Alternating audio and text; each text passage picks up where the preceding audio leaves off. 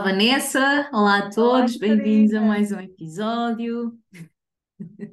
Bem-vindos ao novo ano. Bem-vindos. 2024, mais um ano de conversas ah, interessantes, pelo menos para nós. Assim esperamos. Com mais convidados, mais temas. Como dizíamos no episódio anterior, começámos isto com algum receio de que em algum momento se escutasse e, e aparentemente não, não é? Há muita coisa ainda sobre a qual queremos conversar. Sim, podemos desvendar, inclusive que já temos uma nova lista para, para próximos episódios. Ainda assim, podemos sempre voltar a referir que estamos abertas às vossas Uhum. sugestões e a quem quiser vir cá falar connosco, também, obviamente. Isso. Então, estamos extremamente desejosas de lançar este novo episódio neste ano de Uhum. 2024 e eh, antes de desvendar o tema de hoje, vamos ao nosso famoso preferias. Bem, Catarina, estás preparada? Sim. Ok, então aqui vai. Preferias aprender um conteúdo que para ti é muito interessante e estás super motivada para esse Uhum. conteúdo, de forma completamente expositiva, ou um conteúdo que nunca te suscitou interesse, não tinhas pensado nele e aparentemente parece uma coisa até desinteressante, eventualmente chata, mas de forma super ativa, dinâmica, diferente. Preferias ali a roçar o impossível, mas eu acho que vou surpreender.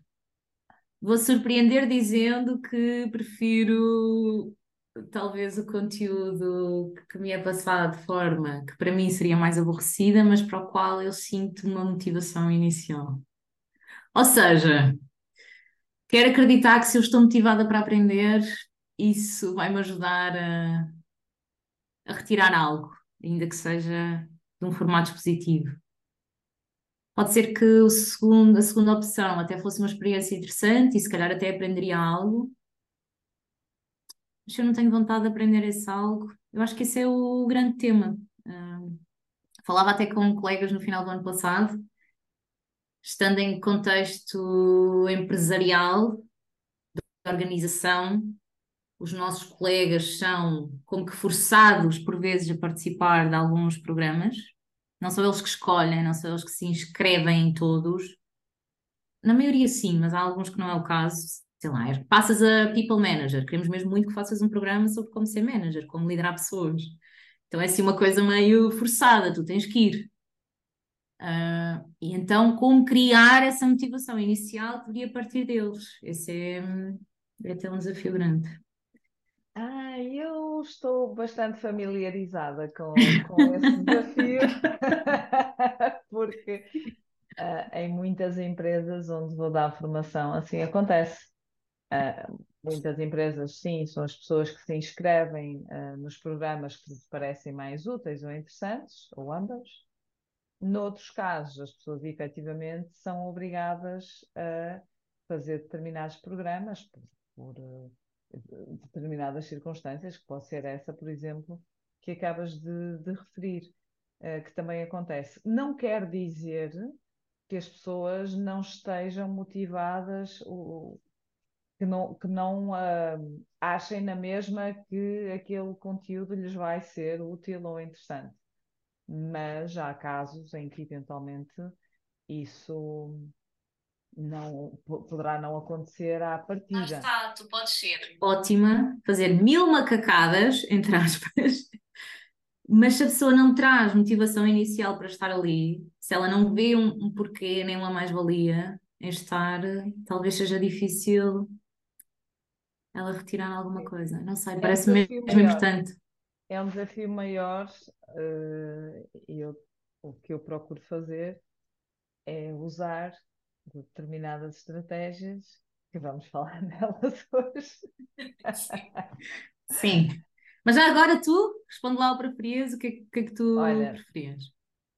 Acho mesmo que é dos preferias mais difíceis que lançamos aqui, uh, porque, porque me sinto hiper dividida, mas um, ainda assim a minha resposta vai ser uh, similar à tua, ou seja, acabo por escolher o conteúdo que eu queria muito aprender.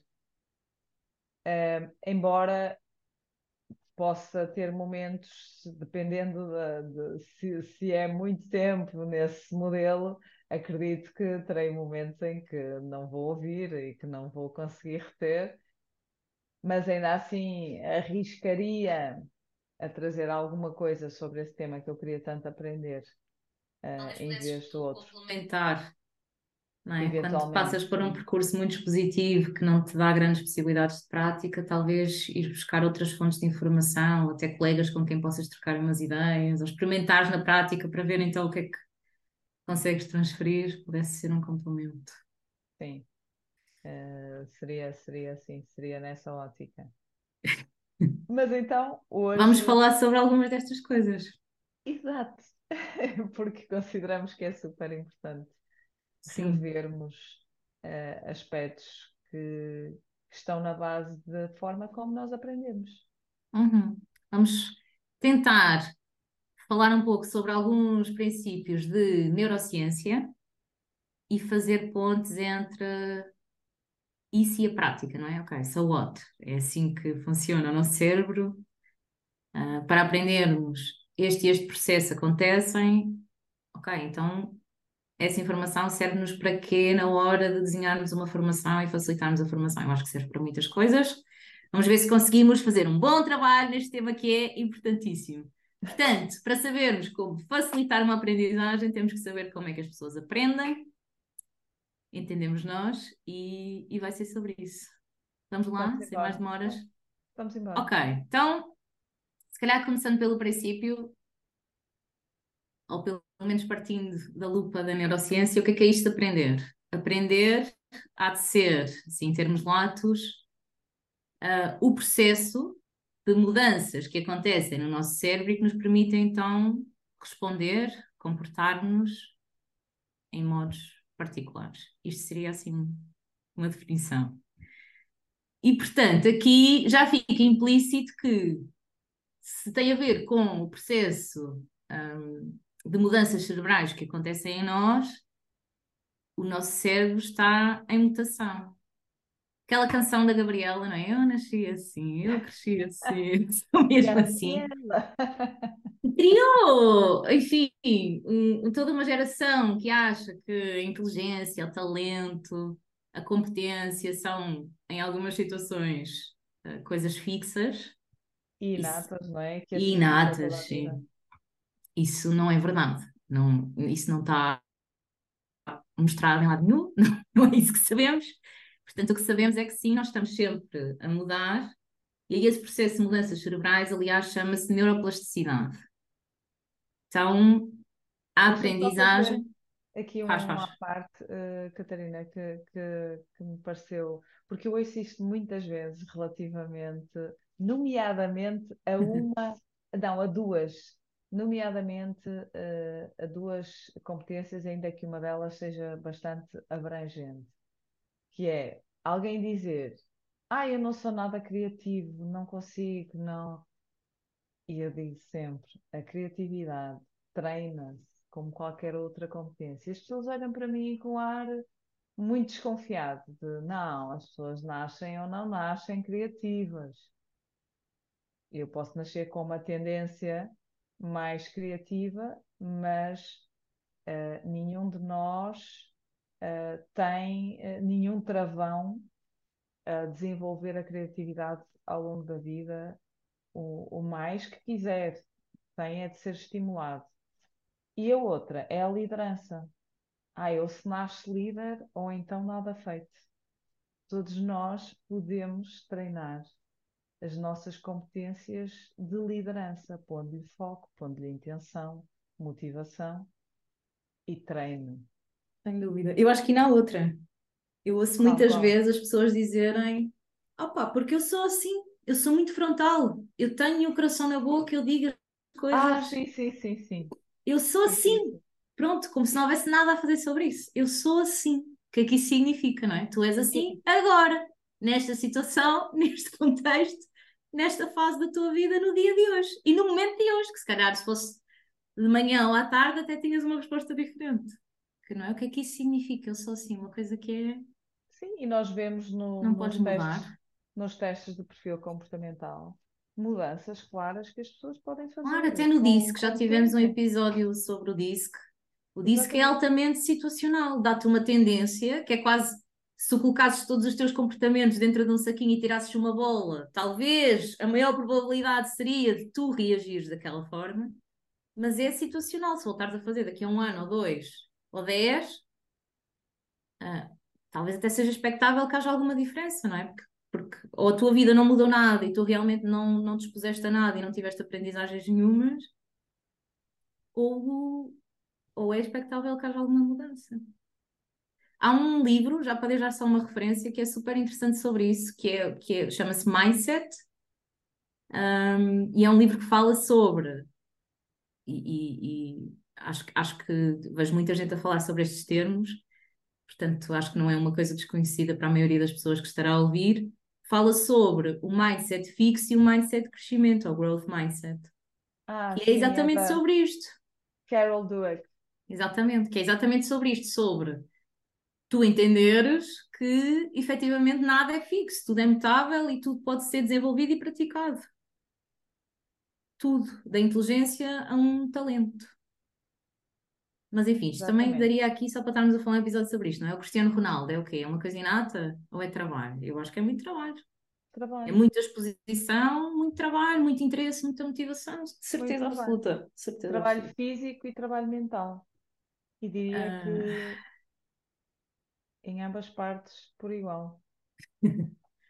Portanto, não existe esta coisa de, ah, mesmo, mesmo em nós, ah, no nosso cérebro, as coisas serem fixas, não são, está em constante transformação. Um, eu acho que nós poderíamos, assim, tentando trazer isto para um plano mais figurativo e visual, imaginar que o nosso cérebro é uma espécie de bairro. Acompanha-me. Faz sentido. Nosso cérebro é um bairro e tem vários intervenientes. Sempre que nós aprendemos, isto não é literalmente assim, mas, mas tentando imaginar, visualizar, sempre que nós aprendemos algo, como uma nova língua, como, como dar feedback, como trabalhar com esta ferramenta, um, existe a criação de uma nova casa, que nós poderíamos, acho, acho que podemos imaginar assim, uh, que são os nossos neurónios. Os nossos neurónios são como que centros de saber, e portanto o nosso bairro, o nosso cérebro está povoado de casinhas de saber, que se ligam entre elas através de sinapses que nós poderíamos imaginar que são estradas que ligam essas casas. E aquilo que nós sabemos é estradas que são utilizadas uh, com alguma frequência, estradas por onde nós passamos para chegar a estas casas com alguma frequência, são estradas que vão ficando mais demarcadas no terreno. Imaginem que, o nosso bairro é feito de terra batida Quanto mais eu passar por determinado sítio, mais demarcado fica no terreno. Há uma grande probabilidade de se tornar até um, um, passeio que é mais automático. Porque é que não passas mais à esquerda ou mais à direita? Bom, porque aqui já há um caminho. Este caminho fica mais fácil, fica mais automático para mim. O acesso àquela casa, àquela informação, fica, fica mais automático, mais fácil. E pelo contrário, estradas pelas quais eu não passo, casas que eu não visito acabam por se perder no meio do terreno, porque se for assim um, um bairro muito selvagem, feito de terra batida, há de haver vegetação, é como se a vegetação tapasse essas estradas, essas, casas, essas casas, elas começam a ficar inacessíveis. Então nós sabemos que é um bocadinho assim que funciona. E além do mais, depois a gente esquece como é que se chega a essa casa. E esqueces como é que chega a essa casa. Portanto, como é, como é que uma aprendizagem se consolida ou se extingue? É exatamente por este processo de tu usares várias vezes essa aprendizagem ou de não a usares, ou seja, de passares várias vezes por esse caminho para aceder a essa casa, estás a reforçar, ou se não a utilizas, ela acaba por se extinguir. Eu aprendi francês na escola, por exemplo, até era excelente aluna, mas nunca mais usei. E eu não sei falar francês hoje em dia, não, não sei dizer uma frase. Passou-se exatamente a mesma coisa comigo. exatamente, exatamente. E eu hoje sei meia dúzia de palavras contadas e se ler alguma coisa consigo perceber algum contexto. Um talvez no meio da vegetação, já espera, aqui mas, uma estrada, está ali uma casinha, mas já não está fácil o acesso. Não consigo falar. E tive três anos e, e, tinha facilidade, mas acabou.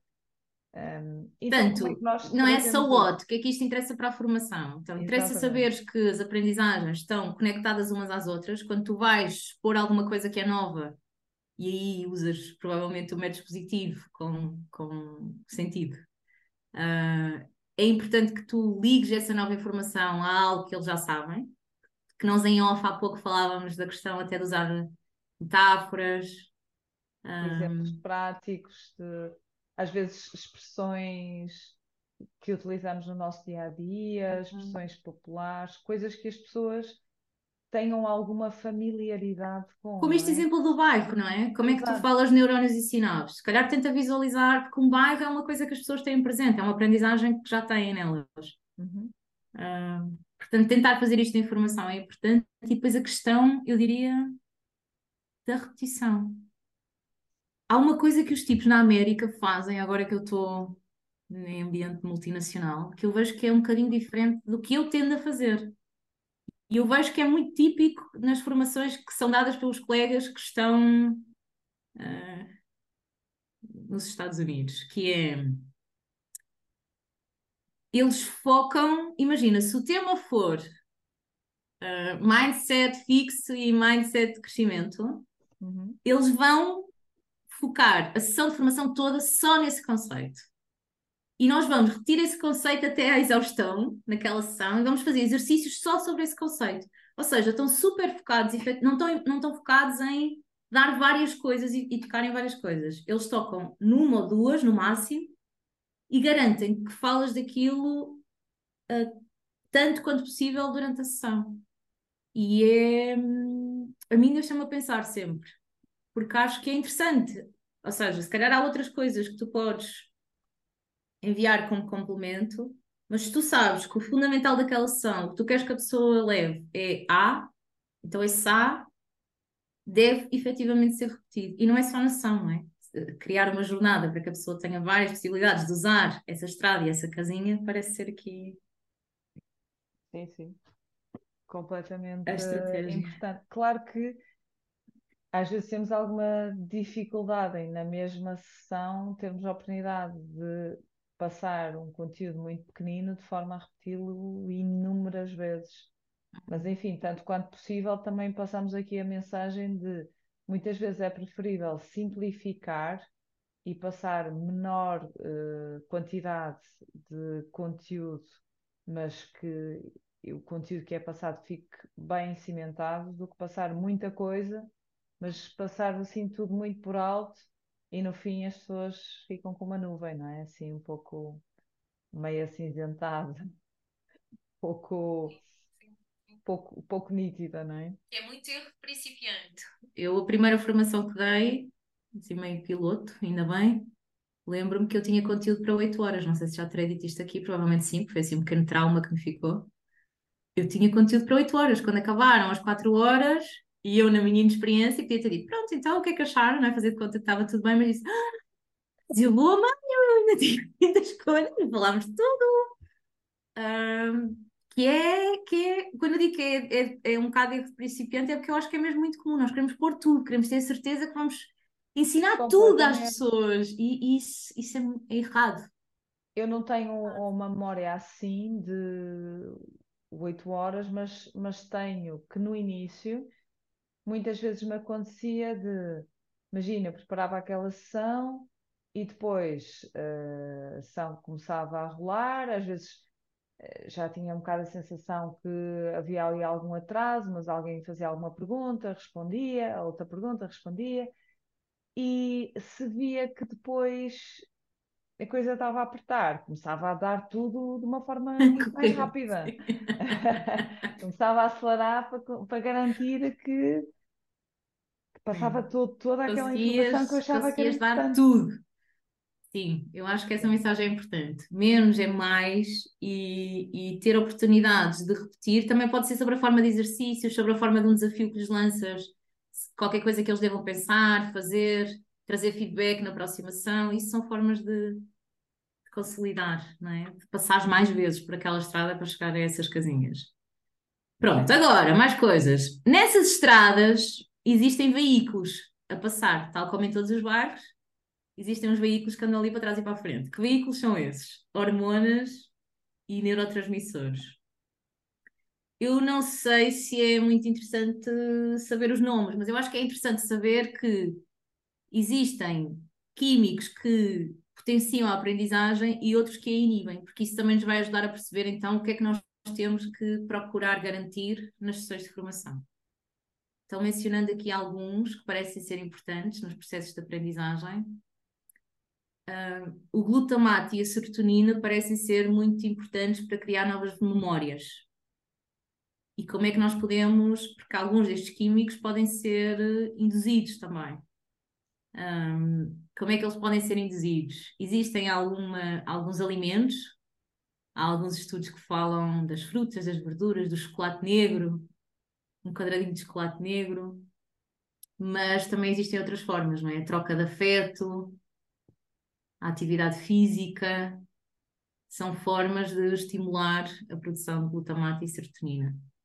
Eu estava Portanto, aqui a pensar, não é, numa forma que muitas vezes usamos e que, e que é, um, é, um, é uma forma de, de transmitirem a serotonina, também a partilha e a reflexão que fazem uh, uhum. Uhum. uns com os outros quando, quando fazemos alguns trabalhos de de, de partilha, de, de, de, reflexão. E é claro que depois há alguns está, temas. Essa relação, não é? Esse lado social da conexão com o outro. Uh, Porquê é que nós fazemos atividades de grupo? Porquê é que é importante pôr as pessoas a refletir a pares? Porquê é que é importante fazer o icebreaker que liga as pessoas no início da sessão? Bom, por isto, porque é importante que estes, que estes veículos estejam a passar nestas estradas. Não é? Tem, tem um e criamos uma criar uma experiência positiva porque para que as pessoas tenham uma memória positiva daquele conteúdo, daquela mensagem que, que está a ser passada ali e a queiram repetir e a queiram aplicar uh, e tenham vontade de saber mais sobre aquilo, como é que nós criamos uma experiência positiva? não é? esses icebreakers, esses trabalhos de grupo, colocar um, algum divertimento, jogo. Uh, hoje sabemos não é, que o jogo está a ter uh, um grande desenvolvimento e um grande impacto porque ajuda a criar uma experiência positiva. Um, as pessoas trazem emoções positivas e ficam agarradas. Uh, sabemos não é, que, a, que, a, que a emoção tem esse papel de agarrar mais e de proporcionar mais memória, quanto mais intenção é a emoção sobre determinado evento, normalmente Verdade. nós recordamos melhor. Verdade. A memória. Uh, ou seja, nós consolidamos uma aprendizagem, sobretudo sobre dois aspectos, não é? Este que nós acabámos de ver, que é a repetição, porque é quase como se então houvesse uma sinalética de espera lá, ela está a passar por aqui tantas vezes, ela está a recuperar esta informação tantas vezes, deve ser importante, temos que a consolidar ou quando há uma ativação emocional forte. Porque se há uma ativação emocional, então também deve ser importante recordarmos disto, seja uma coisa muito boa ou uma coisa muito má. Um, por isso, sem dúvida, a memória também aqui com, com uma estrutura que tem, tem muita importância. E existem outros veículos que se ligam até ao que estavas a dizer. A noradrenalina, que é o veículo que passa ali pela estrada, que nos ajuda a prestar mais atenção quando tu jogas um jogo, quando tu pões um jogo em formação, tu estás a aumentar provavelmente os níveis de noradrenalina. As pessoas têm um, um pequenino fator de stress, não é? Quanto mais não seja pela competição com a outra equipa, que é considerado um, um stress positivo, no caso, esperamos nós. Uhum. Mas também quando lhes dás um deadline, quando lhes dás um timing para terminar determinada tarefa. Um... E a própria dopamina aí também. Sim. Uh não é? Que traz, traz ali. Eu, eu tenho notado, eu, eu gosto muito de usar o Kahoot uh, e, e as pessoas deliram com o Kahoot. Porque... Kahoot é uma ferramenta para criar uh, quizzes.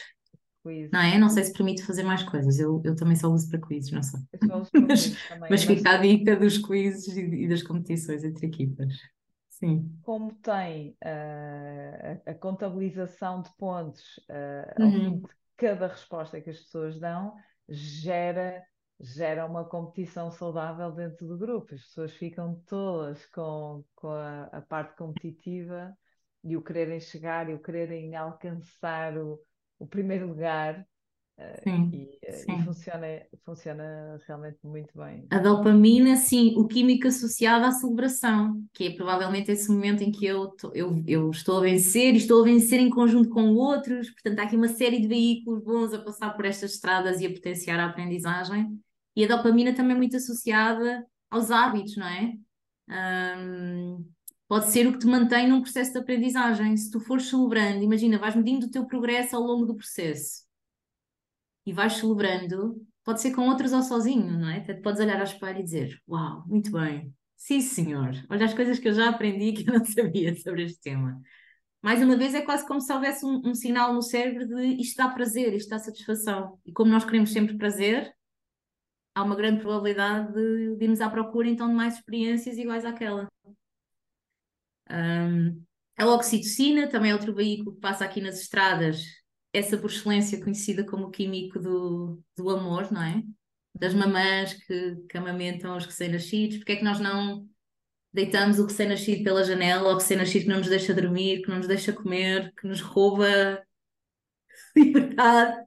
Tem uma razão, e provavelmente a razão é este veículo, ou estes veículos de oxitocina, que inundam as estradas e que te fazem ficar apaixonada por aquele pequeno monstro que aparece na tua vida.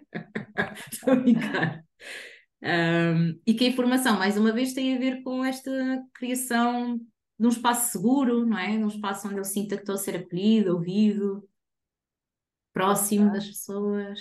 Uhum. Exato, mais uma vez com a criar relação com o grupo, né, com a, Uhum. relação social, também liberta Uhum. oxitocina. Há um veículo, contudo, ou seja, falamos aqui de muitos que são bons e que potenciam a aprendizagem, há um tem como principal função, ou não tem como principal função, mas terá como principal consequência inibir a aprendizagem, que é o cortisol. Que nós associamos ao stress, não o stress, o eu stress, que é um stress positivo que te faz prestar mais atenção, mas sim ao distress, que é aquele stress que te faz te faz uh, procurar condições que permitam que tu sobrevivas, que é um pouco isso que fica em causa, quando o cortisol inunda as estradas, não é? Tu sentes-te em perigo e, e, em primeiro lugar, estará sempre a tua sobrevivência. Portanto, coisas como aprender uma nova informação, ser criativo, isso fica para segundo plano, não é? Tu estás focada em sobreviver àquele momento que tu estás a viver Claro, e, e portanto, o, situações estressantes inib- inibem a aprendizagem. manter o pescoço fora d'água, né? Como se. As pessoas entram em processos de ansiedade complicados e, portanto, não têm tempo para estar uh, a aprender ou Não tem preocupados tempo, em. não tem recursos, não tem, não conseguem aceder a esses recursos. Hum, há, há duas estruturas no cérebro, no nosso bairro, que são muito importantes, que é duas. Há mais, mas neste processo em particular, a amígdala, funciona como polícia do nosso bairro, todos os bairros têm que ter algum tipo de sistema de proteção. Nós temos a amígdala e a amígdala o que faz é acionar o alarme, não é? Quando, quando ela acha que nós estamos em perigo. Que há muitos, muitos anos atrás provavelmente era avistar um leão, hoje em dia é, não sei, a formadora Vanessa ou a formadora Catarina que diz: Então, Miguel, quer vir aqui à frente expor o que o grupo falou sobre o assunto? Pode ser que haja uma ativação da amígdala, portanto, também nestes exercícios tem que haver algum cuidado, alguma sensibilidade. Ahm, e o que é que acontece? Nós temos um outro órgão que é o córtex pré-frontal, faz parte do nosso cérebro mais evoluído, que é assim o órgão de gestão, controle, administração do bairro. Também precisamos ter alguém que tome conta do ponto de vista mais gestão, administrativo. Só que esse órgão, se nós estivermos em perigo no bairro, se a amígdala estiver acionada, ele inibe-se das suas responsabilidades. não é? Não faz sentido, não vou estar agora aqui com coisas sobre como administrar o se estamos em perigo todos. Portanto, ele deixa o controle à amígdala. Claro, sobrepõe-se sempre, a sobrevivência sobrepõe-se sempre. Sobrepõe-se sempre. Portanto, muita atenção, se calhar, também a isto, não é? De quão, quão estressantes são os ambientes de formação, quão seguros são, uh, como é que são as relações entre as pessoas, como é que é o clima. Isso é importante. E essa é a razão pela qual se fazem icebreakers, não é? Ou deveria ser, não é? Só porque é uma coisa gira, porque é, é mesmo fundamental. Criar coesão no grupo, criar descontração, o humor, o uso do humor, uhum. é que nós usamos muito também para quebrar essa barreira e, e que as pessoas percebam que é um ambiente de descontração. Fazem uma coisa gira, não é? De, de, definição de regras em algumas sessões, não é? Tipo um contrato. Eu já há algum tempo que, que não tenho usado uh, esse, esse contrato, embora o forneça ainda como exemplo nas ações de formação de formadores, se eles uh, quiserem uh, utilizar. Mas já não o tenho usado tanto. Em todo caso, procuro sempre começar a sessão com um quebra-gelo que permita as pessoas descontraírem e eu própria vou usando muito humor, brincando, dizendo alguma piada para que as pessoas percebam que é um ambiente de descontração e não de tensão. E isso acho que é extremamente importante para criar essa, essa segurança psicológica e, e as pessoas não caiam em algum momento de stress. E quando há momentos de exposição, procuro que essas atividades sejam em pequenos grupos para que as pessoas também sintam mais conforto. Ou então, quando têm que passar por um momento de exposição individual, dou-lhes um aviso prévio. Ou seja, isso, imagina, vai acontecer na sessão X e eu estou-lhes a dizer na sessão anterior, pelo menos. Para que não seja. Vais agora para ali. para que não seja algo assim uh, que, que, possa ser invasivo e, e um fator de libertação de cortisol. Não quer dizer que a pessoa, mesmo com esse aviso, não, não sinta algum stress. Eh, estava agora aqui a pensar, nomeadamente nas ações de formação de formadores. O momento de simulação acaba sempre por ser, eh, Sim. por reter aí algum stress. E nós Mas... conseguimos ver que há pessoas que até são brilhantes nas suas intervenções e que depois, no momento em que estão a ser avaliadas, as coisas não correm assim tão bem. Provavelmente não correm assim tão bem porque há mesmo uma inibição, não é? No acesso aos recursos, se tu, se tu sentires aquilo como um momento. É verdade. Muito estressante. Eu procuro aí apoiá-los o mais possível, mas em todo caso elas terão que passar por, por esse momento e quando chegarem à situação real estarão lá sozinhas, não é? Sim. Então também uh, é um bloqueio que, que precisam de, de, treinar. Olha, mas sobre isso, voltar àquela dica que nós já demos em alguns episódios, que é também nós, mesmo não precisa de ser só na formação de formadores. Vou falar por mim. Eu também tenho situações em que eu sinto os meus níveis de stress a subir muito.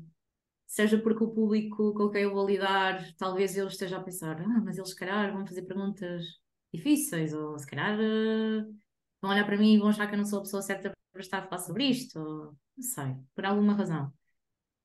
E, e há, há, uma espécie de ritual que nós podemos fazer e que tem mesmo como propósito baixar os níveis de stress, não é? Tu podes prestar atenção à respiração, podes pôr música que te anime ou que te acalme, podes tentar assegurar algo que te faça estar mais tranquilo, como ir mais cedo para preparar a sala e para estar ali a rever um bocadinho alguns pontos do que vamos tocar, mas encontrares uma espécie de, de estratégia ou de conjunto de estratégias que também te permitam reduzir os níveis de stress, porque eles vão mesmo influenciar a tua prestação. Com certeza que sim. Isso é muito importante ter já essa noção. Se isso acontece e nos momentos acontece, trabalhares a tua energia e é uma das coisas que, que lhes passo muito também. Por exemplo, eu, para mim é, é importante chegar com antecedência. Sei que se chegasse em cima da hora, que isso poderia ser um fator desencadeador de stress e eu já não estou num, estado igual ao que estaria se chegasse com antecedência. Logo sei que isso vai, vai influenciar o meu desempenho. Então eu faço um esforço para chegar com normalmente meia hora de antecedência para poder estar no meu estado. Ouvir uma música, um exercício de mindfulness, de respiração, uh, há tantas coisas que podemos fazer para, para nos ajudar uh, se tivermos um momento de, de stress. Mas depois, claro, cada pessoa deve conhecer-se a si própria para perceber o que é que com ela funciona muito bem. Calhar aqui acrescentar ainda, porque isto também tem impacto na maneira como aprendemos, uh, fatores que são fatores básicos, como praticar exercício físico, até mesmo antes de uma situação muito estressante, se calhar fazeres uma caminhada, ou ires ao ginásio, ou, ou dançares, ou fazeres uma aula de algo que tu gostes, porque no exercício físico também há libertação destas hormonas e neurotransmissores, portanto, estes veículos também começam a correr nas tuas estradas. Uh, isso, isso, pode ser de ajuda. O descanso, às vezes não, não damos o, o devido valor, mas é muito difícil facilitares ou aprenderes quando estás em como é que se chama? Privação, sono, quando não dormiste o número de horas. E a própria alimentação, a forma como tu uhum. alimentas o teu cérebro vai determinar a forma como ele vai funcionar. Uhum, uhum. Igual, se não meteres eh, gás ali no carro, Exatamente. Ele, não, ele não vai funcionar. Exatamente. Uh, portanto, e, e também já, já há diferentes tipos de gasóleo e sabe-se que é, a rentabilidade de uns e de outros não é a mesma. Então é exatamente igual aqui com o nosso cérebro. Sim, do exercício, descanso, alimentação é mesmo, mesmo importante. Uhum. Nós não damos muitas vezes a devida atenção, não percebemos o verdadeiro impacto que, que, estes, que estes fatores uh, poderão ter. E a propósito do exercício físico, dizer um aspecto importante. Estávamos a falar dessa libertação de stress e do cortisol, e o cortisol não desaparece do nosso organismo rapidamente. Demora uhum. muito tempo. Um pico de stress de 10 minutos pode representar várias horas de, de, de termos um, o cortisol a rolar nas nossas estradas. E então, o exercício físico é um, uma das coisas que nós podemos fazer que nos ajuda a libertar esse cortisol de forma mais rápida e eficaz. Então também é muito importante termos essa atenção. Exercício físico pode ser muita coisa, não é? Não tem que pode ser... ser só uma caminhada. É o que eu digo, sabes que vais ter uma sessão em que tu vais ser o facilitador ou tu vais ser o aprendiz, não importa. Uh, se calhar faz... vais ter esta sessão à tarde, imagina. Se calhar fazer uma caminhada na hora do almoço já é uma forma de tu potenciares o que vai acontecer a seguir. E ter, ter esta noção é importante. Pegando aqui no descanso e no sono, se calhar podemos voltar um bocadinho atrás e só reforçar aqui alguns aspectos relacionados com o processo de, de memorização. Uhum. Porque, um, bom, é, é sobre, sabe-se hoje que é sobretudo no período de sono, no período de vigília, que se dá ou a refinação das memórias e a sua. Vamos imaginar a memória agora como o grande armazém do bairro. é nos períodos de vigília e descanso que há como que uma refinação de, ok, esta informação que eu tenho aqui, que ainda não passou para o armazém, está aqui à entrada, o que é que vamos fazer com ela? Aquela que está a ser repetida sistematicamente provavelmente é armazenada, aquela que tem uma forte ativação emocional também é armazenada, parecem ser importantes, mas o resto é no período de vigília que é limpo, que é extinto, mandamos embora para a reciclagem. Então, ter esta noção também, o sono é importante por vários fatores, também por este, eu acho, eu acho que nos dá ainda uma ponte para como desenhamos as nossas ações de formação. Não é? Porque esta ideia de jornada e de tu poderes voltar ao tema, tu ires buscar, perceber que, que o período de descanso tem, tem um papel no processo de aprendizagem, não é uma coisa independente um, é relevante. Desenha sempre que possível uma jornada, não, não desenhes one shot, porque, porque as pessoas vão precisar de ti mais à frente novamente, para irmos buscar novamente essa informação, já temos a certeza que não a perdemos. dar-lhe uma certa continuidade, reforçar, uhum. fazer um uhum. refresh. E até podes, podes ter vários formatos. Se calhar tens a tua sessão de formação e deixas um pathway que a pessoa pode seguir para ela dar continuidade. Deixas umas referências, deixas uns. Não é? Imagina que não vais voltar a estar com o grupo. Há situações em que, calhar, principalmente no teu caso, Vanessa, não controlas isso. Mas já deixar referências, deixar exercícios, deixar as coisas para as pessoas pensarem, deixá-las como plano de ação, talvez é. seja uma forma de. Práticas, de dar continuidade. Técnicas algumas referências para lerem ou vídeos para verem. Uhum. É claro que depois eh, as pessoas sozinhas não quer dizer que vão, que vão seguir, aí vai depender também da motivação que as pessoas eh, já têm para, para o tema. Mas enfim, isso já seriam outros 500. Mas... Já vai depender do contexto, não é? Com claro a organização. Temos que falar sobre isso, temos que fazer um episódio para falar sobre transferência que acontece depois da promoção, bom, e antes e durante, uh, e que potenciona a transferência da aprendizagem. E também há umas coisas engraçadas a dizer sobre isso. Sem dúvida. Uh, bom, eu acho que assim daquilo que, que tínhamos pensado falar, só há mais uma coisa que pode ser uh, interessante. Bom, neste processo só dizer ainda que temos neurónios, temos sinapses, temos hormonas e neurotransmissores que vão circulando pelas sinapses e chegando um, aos neurónios. E quando, quando se dá a conexão entre neurónios, não é? Por via destas estradas, destas sinapses e destes veículos, faz-se luz, literalmente. O nosso cérebro cria padrões elétricos que se denominam delta e de gama. Um, por exemplo, quando temos uma nova ideia, é isso que, que, que, está a acontecer no nosso cérebro, mas acho que se calhar não é muito. Pode ser relevante, mas se calhar vamos passar isto à frente, porque eu gostava era mesmo que falássemos sobre os sentidos. Uhum. um, porque o que é que se sabe também hoje em dia? Sabe-se que uh, quanto mais nós envolvermos os diferentes sentidos, sentidos, falo da visão, do olfato, etc., quanto mais envolvermos os diferentes sentidos nos processos de aprendizagem, nomeadamente nas nossas sessões de formação, porque estamos a estimular o córtex sensorial, há uma maior probabilidade de retenção.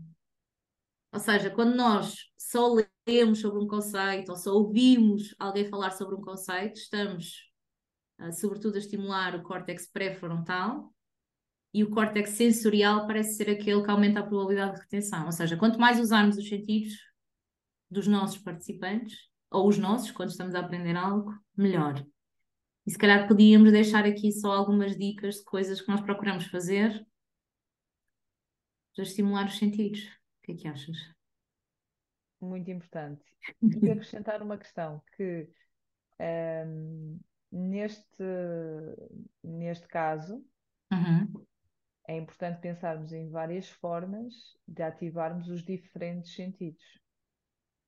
E ainda poderia acrescentar aqui mais uma questão uhum. para a importância de diversificar a ativação dos diferentes sentidos. Porque, apesar de nós todos termos uh, sempre os cinco sentidos abertos em funcionamento, a não ser que tenhamos alguma disfunção uhum. física, mas caso isso não aconteça, temos sempre os cinco sentidos abertos. No entanto, uh, alguns de nós, por diferentes motivos, e, e com base nos estímulos que vamos tendo ao longo da nossa vida, que muitas vezes até podem estar relacionados com a função que desempenhamos, damos mais foco, damos mais atenção, alguns de nós àquilo que vemos, outros àquilo que ouvimos, outros àquilo que experienciamos, onde englobamos aqui a questão do tato, do olfato e do paladar. Uh, por isso, muitas vezes damos mais preferência a um sentido ou a outro que dizem os estudos que a maioria de nós dá mais atenção àquilo que vê, e eu acredito que isso tem a ver com o mundo de hoje. A quantidade de estímulos visuais que nós temos é imensa, é o telemóvel, é o computador, é a televisão, tudo com imagens constantes. Um, e a minoria dá mais atenção àquilo que ouve. Por isso, ainda se torna mais importante numa, numa formação não estar apenas a falar, porque nesse caso, uh, aqueles que dão mais preferência àquilo que veem ou àquilo que experimentam, àquilo que experienciam, sendo a maioria, uh, poderemos uh, perder aí a atenção de, de, muitas pessoas. Mas isto, obviamente, está muito ligado aos estímulos que nós temos e, e, e à nossa função. Por exemplo, uma pessoa que trabalha na rádio, com certeza tem um estímulo auditivo muito, com muita atenção um chefe de cozinha, um bailarino, com certeza dão muito foco àquilo que experienciam. Uh, um designer um arquiteto, com certeza dão muita atenção àquilo que vem. Mas nós, numa ação de formação, podemos ter um grupo diversificado e, por isso, o, o realmente trabalhar com todos os sentidos fomenta mais foco, mais atenção e mais retenção. Então, como é que nós podemos, numa ação de formação, trabalhar Sim. isto? Se queres ir deixar assim alguns exemplos. Como é que estimulamos a visão? Epá, muito pela cor, os slides, uh, uhum. muita imagem. Uh, uhum. nós, nós temos o hábito de fazer slides com imagens grandes e, e usar muita cor. Eu, eu lembro-me que, e conto isto na, quando, quando estou em ação de formação de formadores, quando aprendi, quando tirei esse, esse, esse curso, lembro-me que me diziam para ter muita atenção ao uso da imagem, colocar imagens pequeninas, não usar muitos tipos de letra, nem muita cor, porque isso uh, não era correto. Eu hoje faço exatamente o contrário. contrário né? Às vezes o efeito slides... novidade também faz com que tu prestes mais atenção. Exatamente. Muitas vezes pergunto às pessoas o que é que, quais são as apresentações ou as formações que mais retiveram.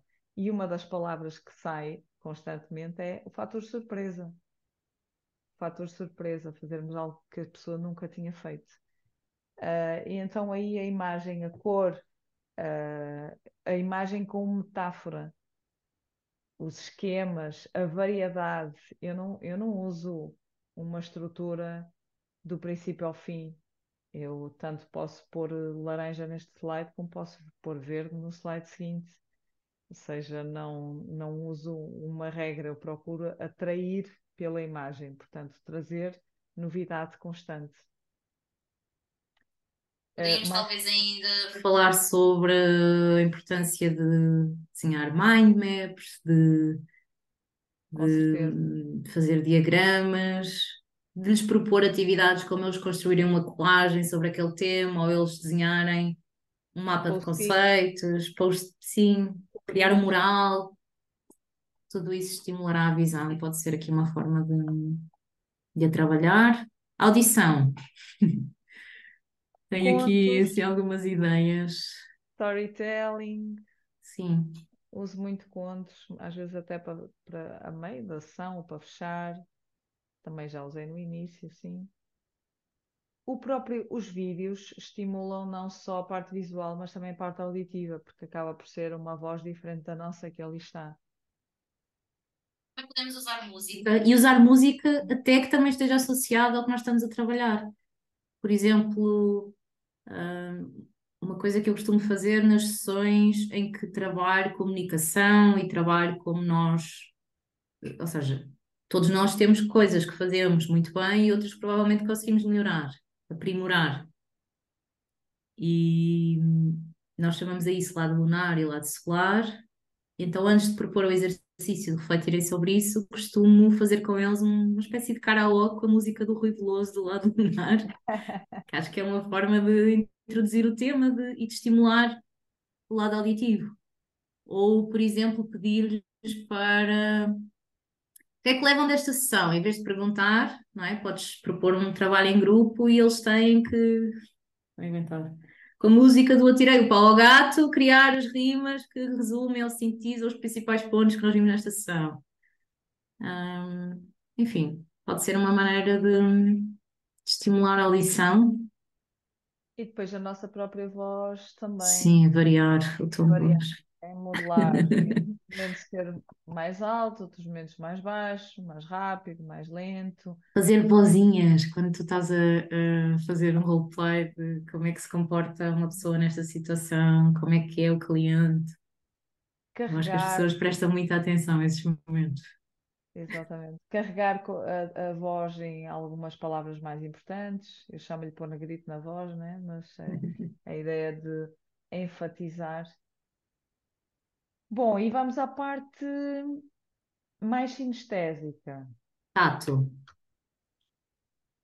Então, levar materiais uhum. uh, para a sala, cartões, o, o próprio manusear dos post-its, os marcadores, que são diferente da caneta, ou, ou um, lápis de cor para algum desenho, ou outros tipos de materiais, os Lego, barro, plasticina para eles mexerem em algo. Uh, usar bolas para irmos trocando ideias bonecos, o levantarem-se, o fazerem troca de material de uns para os outros, o trocarem Peluches, falávamos há pouco, Exatamente. como temos alguns peluches que também são âncoras, não é? Peluches que eles depois agarram e mexem e vão passando e que são âncoras para o conteúdo. Por exemplo, ter um camaleão, quando falas sobre flexibilidade, ter um uhum. peluche de um camaleão, por exemplo. O, o dançar, o, há algumas atividades que se possam fazer e que usem mais o corpo, então também trabalham esta, trabalham esta parte mais, mais da experiência. Na verdade, sempre que colocam as mãos na massa para fazer alguma coisa, também, também isto acontece, não é? Idealmente, a trazer comida e bebida, não é? Sobretudo comida e bebida. Acho que também dá para fazer, para trazer um, também comida para, para a formação.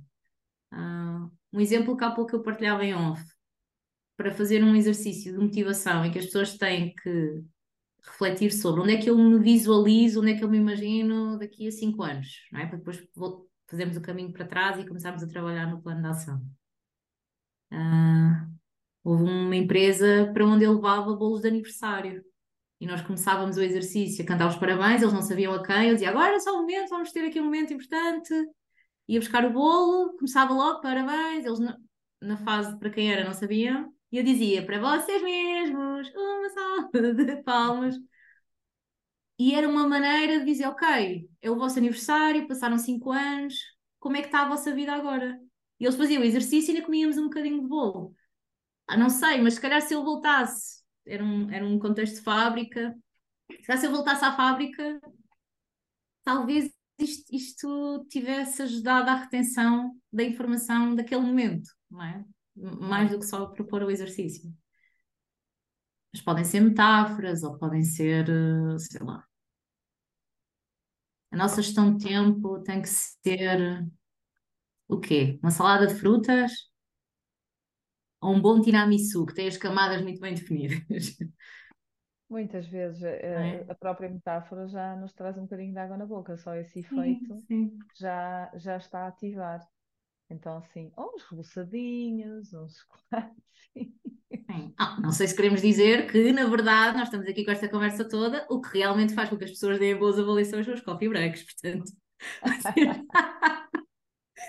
Vocês coloquem atenção nos coffee breaks, porque sem dúvida que, que isso faz a diferença. e bom, acho que, que, já vimos aqui muitas coisas. Queria só dizer, dizer assim, tipo, dica extra, a questão da atenção.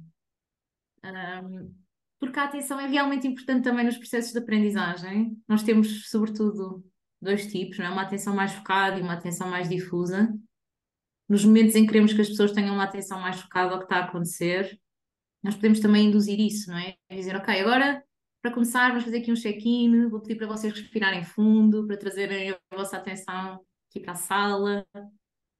Uh, pode ser também, também relevante. E é também, isso. A, a respeito disso, uh, fazer eh, alterações ao longo da sessão. Nós sabemos que nós, nós temos uma capacidade, em média, entre os 18 e 20 minutos de uhum. foco, não é? Então, se nós estivermos 40 minutos sempre a falar e as pessoas sem fazerem nada, há uma grande probabilidade de as pessoas já estarem perdidas há algum tempo. Então, fazer aqui este equilíbrio de uh, ir, ir mudando Sim, entre foco de atenção e uma atenção que é mais difusa, não é? A difusa quando nós não estamos focados só numa coisa e deixamos um pouco vaguear a nossa atenção. Sim, acho importante. E acho que já fizemos aqui um bom apanhado. Eu acho que sim. Muitas coisas. Desviando em alguns momentos ligeiramente, como é nosso mas é esta vontade de, de, de, querer debater os assuntos e fazer-me com tanto prazer que, que às vezes estendemos um bocadinho no tempo. Mas enfim, uh, a nossa intenção é, é a melhor possível. é, é de certeza. E se isto fosse bem feito, nós agora íamos recapitular, porque a repetição é muito importante, iríamos recapitular a informação, mas não temos tempo, portanto fica como desafio. É? Qual é que é o apanhado de dicas que se tiram daqui? Se tiram bastantes, o que é que pode facilitar um processo de aprendizagem e que está ao nosso alcance como, como facilitadores? Ideal, ideal seria escreverem esse resumo. Escrevam e deixem nos comentários ao post que faremos com a produção deste episódio. Ficou desafio lançado. Vamos embora? Muito obrigada. Obrigada, Catarina. Obrigada a todos. Foi um prazer estar de volta e arrancarmos, acho que com uma excelente forma, com um tema tão importante, tão interessante, este novo ano. Uhum. Obrigada, Vanessa. Obrigada a todos e até uma próxima.